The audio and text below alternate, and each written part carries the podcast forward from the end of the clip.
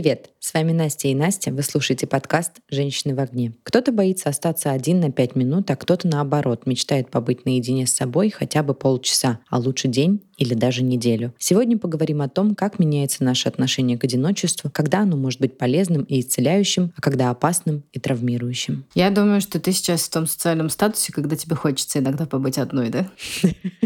Да, для наших э, новых и старых слушателей я поясню. Три с половиной месяца назад я стала мамой, а еще полторы недели назад ко мне приехала младшая сестра. А живем мы в Турции. Поэтому сейчас э, в нашей маленькой однокомнатной квартире мне совершенно не бывает одиноко. Мне вот в моей маленькой квартире бывает одиноко. Но у меня есть кот. В принципе, у нас с тобой, мне кажется, два варианта жизни которые у многих наших слушателей да. сейчас. То есть мы с мужем уехали совсем, я еще мечусь между двумя странами, но как бы когда я живу в Москве, получается уже больше 50% своего времени я живу в Москве, я живу одна. И это второй раз в моей жизни, когда я живу одна. И это, конечно, удивительный опыт. Да, и как часто тебе бывает одиноко сейчас? Слушай, да часто, очень часто бывает одиноко. Одиноко бывает по-разному. Бывает грустно одиноко, бывает замечательно одиноко. Но тут тоже как бы одиночество у нас, да, в нашем языке, оно носит э, такой очень э, негативный характер. Но это же не всегда плохо. Не всегда.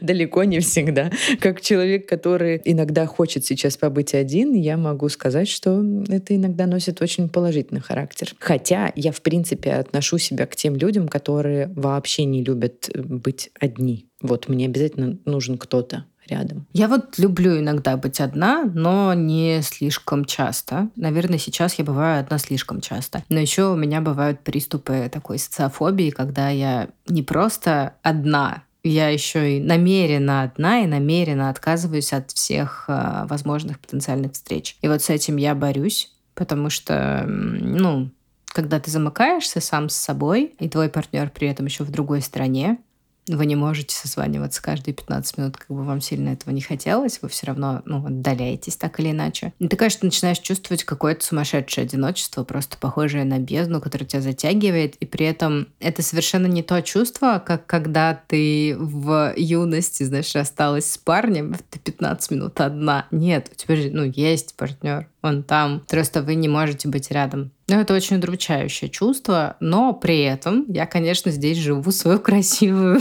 жизнь московскую. Холостяка. Э, да, ну то есть, э, естественно, с бытом гораздо проще, когда ты один, потому что не надо ни с кем договариваться. Гораздо проще, например, не знаю, там здоровое питание себе организовать, гораздо проще соблюдать какие-то свои ритуалы. Ну, хотя не знаю, может быть, кого-то наоборот там подстегивает, когда близкий человек рядом, и все проще получается. Мне, конечно, проще вот мою вот эту жизнь по табличке вести, когда я одна, но я, конечно, ни за что на свете не променяю жизнь с мужем на то, чтобы у меня все было типа по графику. Ну, давай так, еще в совсем-совсем древние времена, когда мы с тобой обе работали в офисе вместе, года так четыре назад, назад, ты очень воодушевленно мне рассказывала, что очень классно иногда побыть одной и э, с удовольствием прогуляться там по улице одной. Я также помню, что я еще была в своих предыдущих отношениях, и ты очень сильно удивлялась, что я все свое свободное время провожу с другим человеком. То есть, ну, я вообще не бываю одна. Я помню, что ты как-то даже мне сказала, что подумал, что это не очень хорошо, что нужно все равно бывать одному хоть когда-нибудь. А мне вот не хочется. И, честно говоря, несмотря на то, что я там в начале подкаста хихикала и говорила, что иногда мне хочется побыть одной, мне хочется побыть одной минут 30, не больше. То есть я очень сильно не люблю быть одна наедине с собой. Мне обязательно нужен кто-то. Это касается и отношений. В общем, я, если даже подумать, в принципе, не хочу быть одна по жизни. Последний раз я в отношениях, например, была одна в 18 лет. И это было ужасно. Я очень жаждала отношений серьезных, длинных. Мне, правда, очень тяжело быть наедине с собой. Это я на тот момент еще с родителями жила жила. То есть по факту в моей жизни никогда не было периода, чтобы... Ну хотя нет, ладно, после развода. После развода я, конечно, жила одна, но, блин, я вообще не помню, чтобы я чувствовала себя одиноко, например, или у меня какая-то такая насыщенная жизнь была. В общем, правда, мне одиночество дается очень сложно. И несмотря на то, что у меня сейчас такой интересный период жизни, когда вокруг меня куча всех, э, собака, муж, э, ребенок, вот сейчас сестра еще, у меня нет желания больше, чем на 30 минут остаться наедине. Ну, то есть вот я сейчас на день рождения мы ездили в отель да, с мужем и с э, дочкой, и я уходила в спа на час, замечательный массаж, потом я зашла в хамам, и, в общем, я такая, ты что-то как-то я уже и по ним соскучилась. Что я тут буду лежать одна, грустно? Не, пойду к ним. Но это тоже нормально, как бы это же вопрос нормы для вашей семьи. Если вы оба вот такие, это окей. Мы другие. Ну, так вышло. Спасибо Вселенной, что мы с Сережей встретились уже в довольно зрелом возрасте. Не, нельзя называть возраст зрелым, тем не менее мы уже были там young adults. И у нас у обоих уже сложился свой стиль жизни. И он очень похож, но недосконально. И я пережила тогда развод. Он тоже пережил достаточно такой серьезный разрыв с девушкой. Практически тоже развод. И мы оба с осторожностью с некоторой подходили друг к другу. И, наверное, вот эта возможность побыть поодиночке и, не знаю, там, какие-то не случившиеся планы или что кто-то не может что-то сделать, то, что хочет другой. И вот это сразу было обговорено, что, во-первых, нет ничего смертельного в этом, и каждому из нас нужно личное время, личное пространство. У меня с этим было больше проблем, то есть мне, мне гораздо сложнее было дать ему это личное время, личное пространство. Вот, особенно когда мы находимся в одном помещении. Мне очень сложно не, не взаимодействовать, когда мы находимся в одной квартире. А вот если он куда-то поехал, друзьями тусоваться, тусоваться по работе, еще что-то, то здесь, ну, абсолютно спокойно. То есть, если он проводит время с другими людьми, я при этом могу проводить время с другими людьми, или если он пошел провести время сам собой, погулять, я не знаю, еще что-то, я абсолютно так же, во-первых, могу поступить или вообще заняться какими-то своими делами, или провести время там, с друзьями. Ну, то есть, в этом не было никогда никакой проблемы. Я люблю погулять одна. У меня, да, эта привычка появилась э, в 25 лет. Прекрасная привычка. До сих пор она со мной. Вообще не по мне. Да, я могу просто выйти выходной, в будни, когда угодно. Просто пойти погулять, послушать подкасты, посмотреть видосики. Ну, в смысле, послушать видосики в основном. Спасибо, YouTube премиум за это. Что-то поразмышлять. Но в основном я что-то слушаю. И хожу свои шаги. Я даже когда с собакой гуляю, я кому-нибудь звоню чаще всего, потому что я лучше это время потрачу на то, чтобы с кем-нибудь пообщаться. За редким исключением, реально я вот там эти 15-30 минут прогулки с собакой буду идти в своих мыслях и о чем-то думать. Не знаю, такое желание у меня возникает раз в месяц, наверное, не больше. А говоря вот о личном пространстве, у нас в семье совсем по-другому. Мы абсолютно спокойно друг другу даем это личное пространство. И если Кирилл, например, едет куда-то с друзьями, я, конечно же, вообще только за. И, соответственно, если я куда-то еду с друзьями, то он тоже только за. Но вопрос в том, что нам друг без друга некомфортно. И даже когда, в общем, мы с тобой там уезжали на мой девишник в Питер, мне было очень классно, потрясающе, одна из лучших поездок в моей жизни. Я все время думала о том, что я бы хотела разделить эти эмоции с ним. И что вот для полного счастья мне не хватает рядом Кирилла. Остановись, а то у меня начнется диабет сейчас.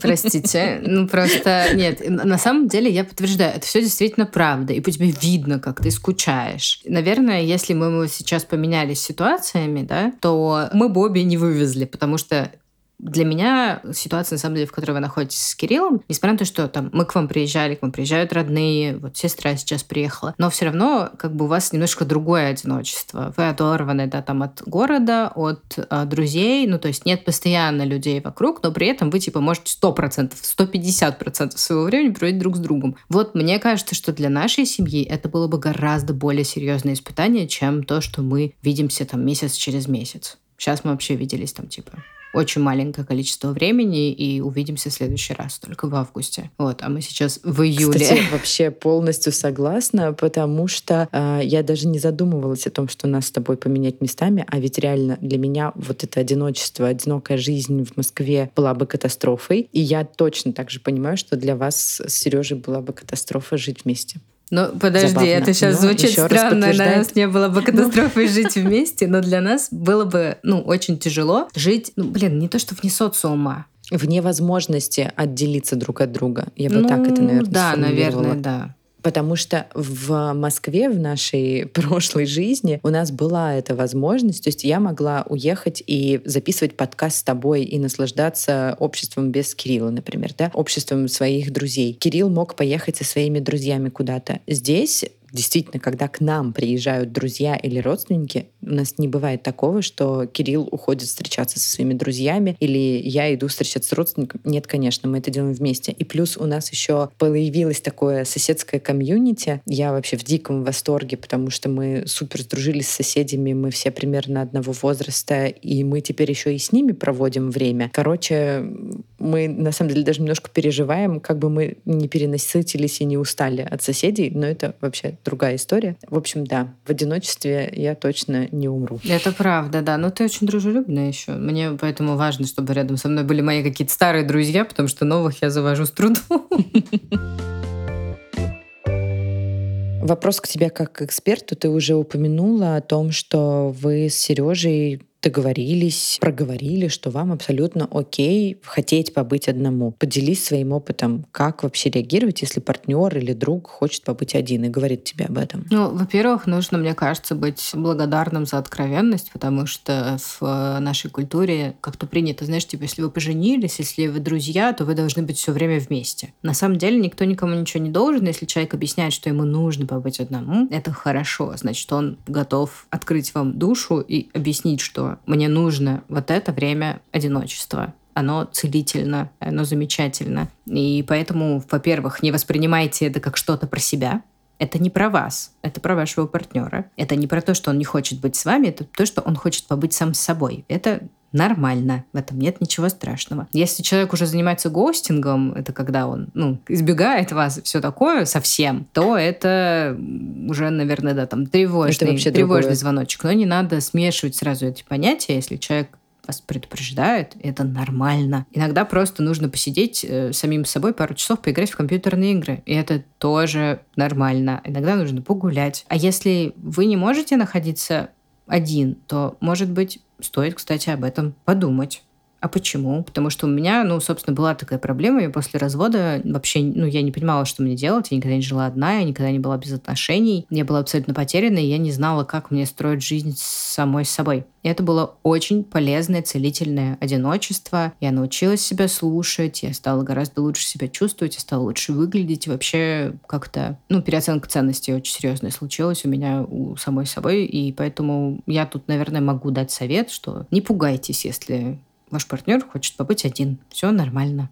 Но если вам очень тяжело это переживать, то поговорите. Ну, разговор — это вообще всегда выход из любой ситуации. В отношениях мы всегда с тобой это повторяем. Важно разговаривать. И, по сути, ты ответила на тот же вопрос, как объяснить партнеру, что ты сам хочешь побыть наедине с собой. И ты сказала, на мой взгляд, очень правильную мысль о том, что это дело не в партнере, что ты не из-за другого человека хочешь побыть один, а из-за себя, что тебе необходимо это время для себя, время наедине с собой. Да. Вообще я всех призываю какое-то небольшое количество времени, может быть, каждый день или хотя бы каждую неделю проводить самому с собой, чтобы ну, прислушаться к себе, вообще понять свои ощущения, свои эмоции. Это очень полезно. Ну, мне так кажется, что это полезно. Я не врач, не психолог, не эксперт, но мне это помогает. Попробуйте, если вам тревожно, может быть, как раз какой-то, не знаю, медитация или просто прогулка под подкаст. Ну, только не про True Crime подкаст, скорее под наш. Поможет вам немножечко собраться. Но на самом деле для кого-то действительно, наверное, одиночество может быть губительным. И вполне себе я понимаю, что люди могут получить серьезную травму от своего одиночества. Когда ты, там, не знаю, долго находишься в каком-то замкнутом пространстве без общения, это страшно. Да, это так. Потому что из этого состояния очень тяжело выходить. Когда ты привык быть один, и кажется, появилось очень много травмированных людей после карантина. Некоторые люди признавались, что они, честно, начинали сходить с ума, потому что просто находились одни дома, заперти, никуда не выйти, не сходить, ни с кем не встретиться, и ты даже если хочешь нарушить свое одиночество, ты не можешь этого сделать. И кажется, что после этого все рванули встречаться друг с другом, но существует большой процент людей, которые не сразу смогут сделать этот шаг. То есть люди настолько привыкли быть наедине с собой, что они не понимали, как общаться с другими людьми и что вообще делать. Ну да, кстати, ковид вообще вывел одиночество на новый уровень. Мне кажется, такого количества людей, которые резко ну, остались без друзей, без знакомых, без возможности ходить в офис, если у них нет партнера, с которыми они живут вместе или могли жить вместе хотя бы этот период, когда все сидели на карантине, то мне кажется, что это было сумасшедше жестко. У меня было несколько друзей, которые вот так оставались одни, и самое стрёмное на самом деле было, когда они заболевали. То есть они заболели, к ним нельзя приехать, они живут в одиночку. Понятно, что есть все возможные службы доставки, и нет никакой проблемы, но ты не просто не можешь выйти, ты еще и болеешь, и за тобой никто не ухаживает. И это, конечно, блин, очень грустно. Я вот уже, ну, пока живу одна, точнее, в те периоды, когда жила одна, я болела два раза. И это самые худшие моменты вообще за все время моей здесь новой волны одинокой Одичалой жизни. жизни. Одичалой. Ну, хорошо. Пусть одичалый. Да, когда ты болеешь, ну тебе и так у тебя депрессивненькие настроения, за тобой еще никто не ухаживает, и, блин, это так грустно, капец просто. Болеть в одиночестве полный отстой, надо обязательно следить хорошо за здоровьем, если вы живете в одиночку. Я поняла, когда еще губительно и опасно одиночество. Когда ты привыкаешь жить один, и потом тебе необходимо впустить в свою жизнь другого человека. Объясню, что я имею в виду. Когда я остаюсь одна, я вообще как-то начинаю по-другому питаться, по-другому жить и даже одеваться дома.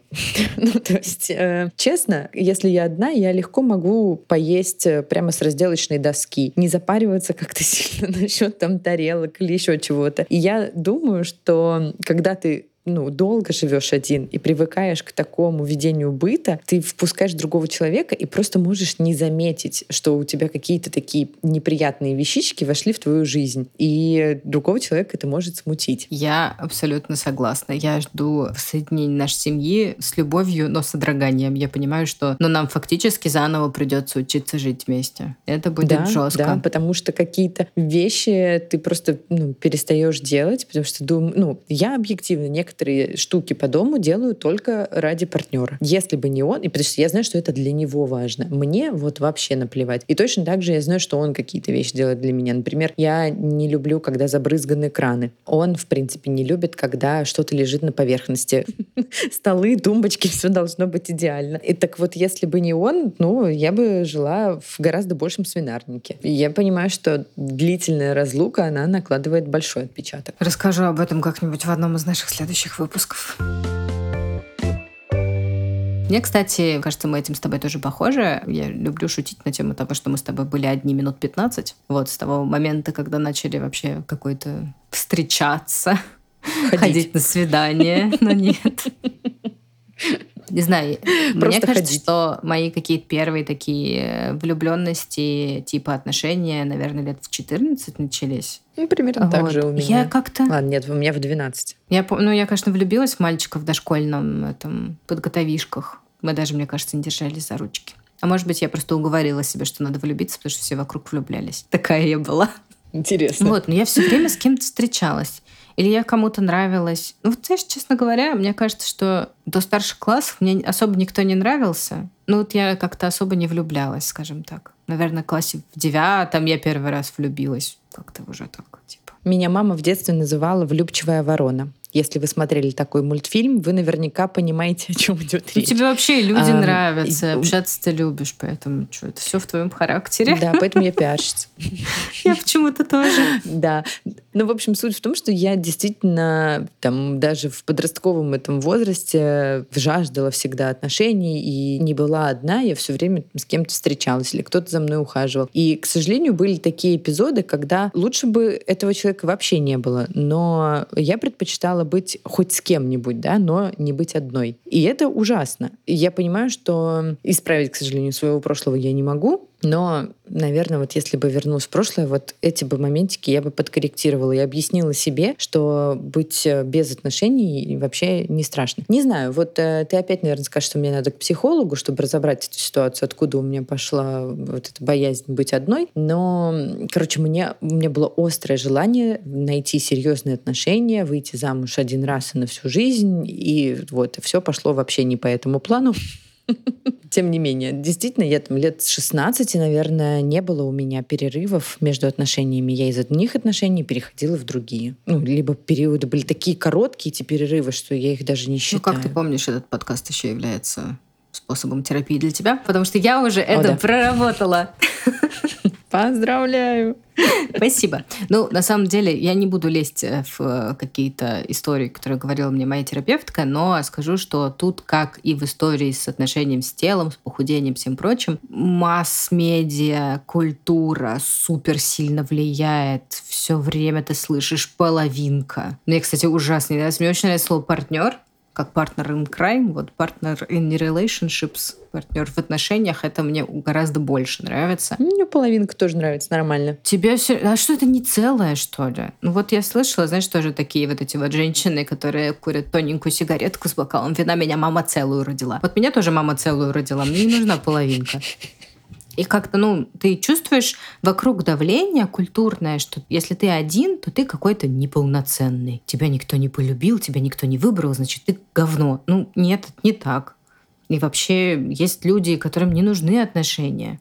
Да вот, но просто нам никто не говорил о том, что так это может странно. быть. А вот мне не кажется уже, что это странно. Есть люди, которым не нужен секс. А есть люди, кажется. которые, не знаю, едят только потому, что им нужна энергия. А есть люди, которым не нужны отношения, им достаточно дружеских связей. И все. Давай так, я не лезу никому в чужую жизнь, я никогда не буду там, осуждать человека за то, что он выбрал другую жизнь, отличную от моей. Но да, мне странно слышать, что человек не хочет быть в отношениях и хочет быть один. Потому что я не понимаю, какой тогда типа смысл жизни. Просто наедине проводить время, ни с кем не общаться, играть в игры, читать книжки. Что? Ну, короче, для меня это странно. Это даже не про отношения и любовь, это в принципе про взаимодействие взаимоотношения с другими людьми и другим миром. Короче, мне тяжело это понять. Не, ну я-то говорю не про взаимоотношения с миром. Не-не, я говорю именно про вот, наличие партнера супруга или супруги. Ну, и это мне тоже тяжело понять. Хорошо, я прекрасно понимаю людей, которые выбирают э, child-free, которые не хотят э, жить э, с детьми, хотят жить, например, вдвоем. Им супер классно, им замечательно. Но выбрать жизнь вообще без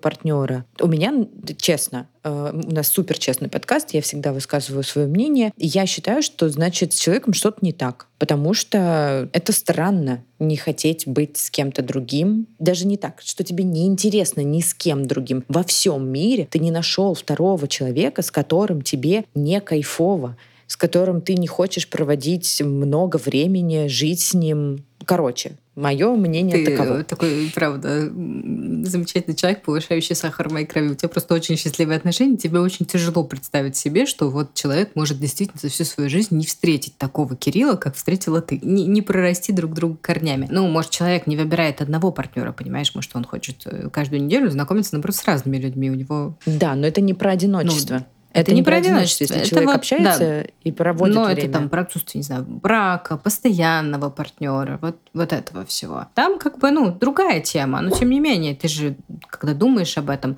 ты представляешь себе прям такого отшельника. Немытого, наверное, даже. Именно так. Ну, так я себе нет, это не всегда так. И часто люди очень общительные, у которых очень много, я не знаю, любовников, друзей, знакомых, коллег. Он все время общается, но внутри он очень одинок. Так бывает. Бывает наоборот. Ставлю вердикт. Быть в одиночестве нормально и классно хотеть одиночества, но не на всю жизнь. Это такой вот вердикт от меня. Наконец-то мы с тобой в чем-то согласились. С вами были «Женщины в огне», ваши ненавязчивые подружки, которых можно в любой момент поставить на паузу и побыть наедине со собственными мыслями. Спасибо, что остаетесь с нами. Мы уже готовимся к отпуску, но впереди еще несколько очень интересных эпизодов. Слушайте нас на всех платформах, ставьте лайки и пишите нам в Телеграм.